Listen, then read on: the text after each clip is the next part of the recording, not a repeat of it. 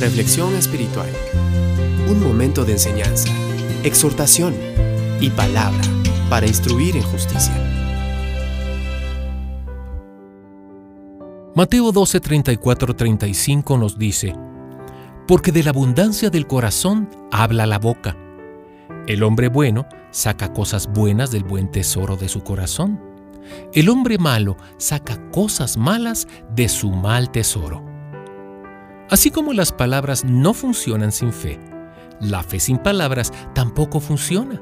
Ambas son necesarias para activar la fe. Lamentablemente, existen muchos creyentes que ignoran ese principio. Siempre hablan palabras de duda e incredulidad.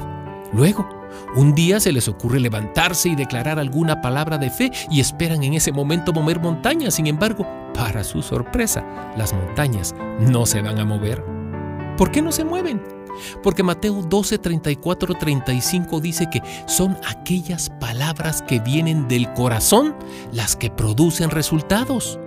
¿Eso quiere decir que no deberías hablar palabras de fe hasta que no estés seguro de que tienes la fe para respaldarlas? No, hablar palabras de fe es un buen ejercicio espiritual. Por ejemplo, si quieres recibir sanidad, sujeta tu mente y tu boca a la palabra de Dios en lo que concierne a la salud.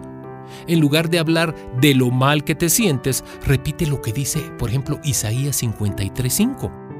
Mas él herido fue por nuestras rebeliones, molido por nuestros pecados. El castigo de nuestra paz fue sobre él, y por su llaga fuimos nosotros curados.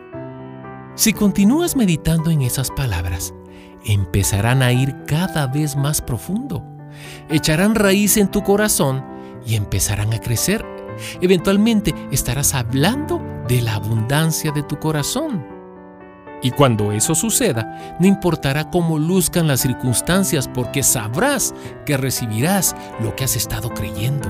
Habrás en ese momento cruzado la línea de la esperanza a la fe y verás las montañas moverse.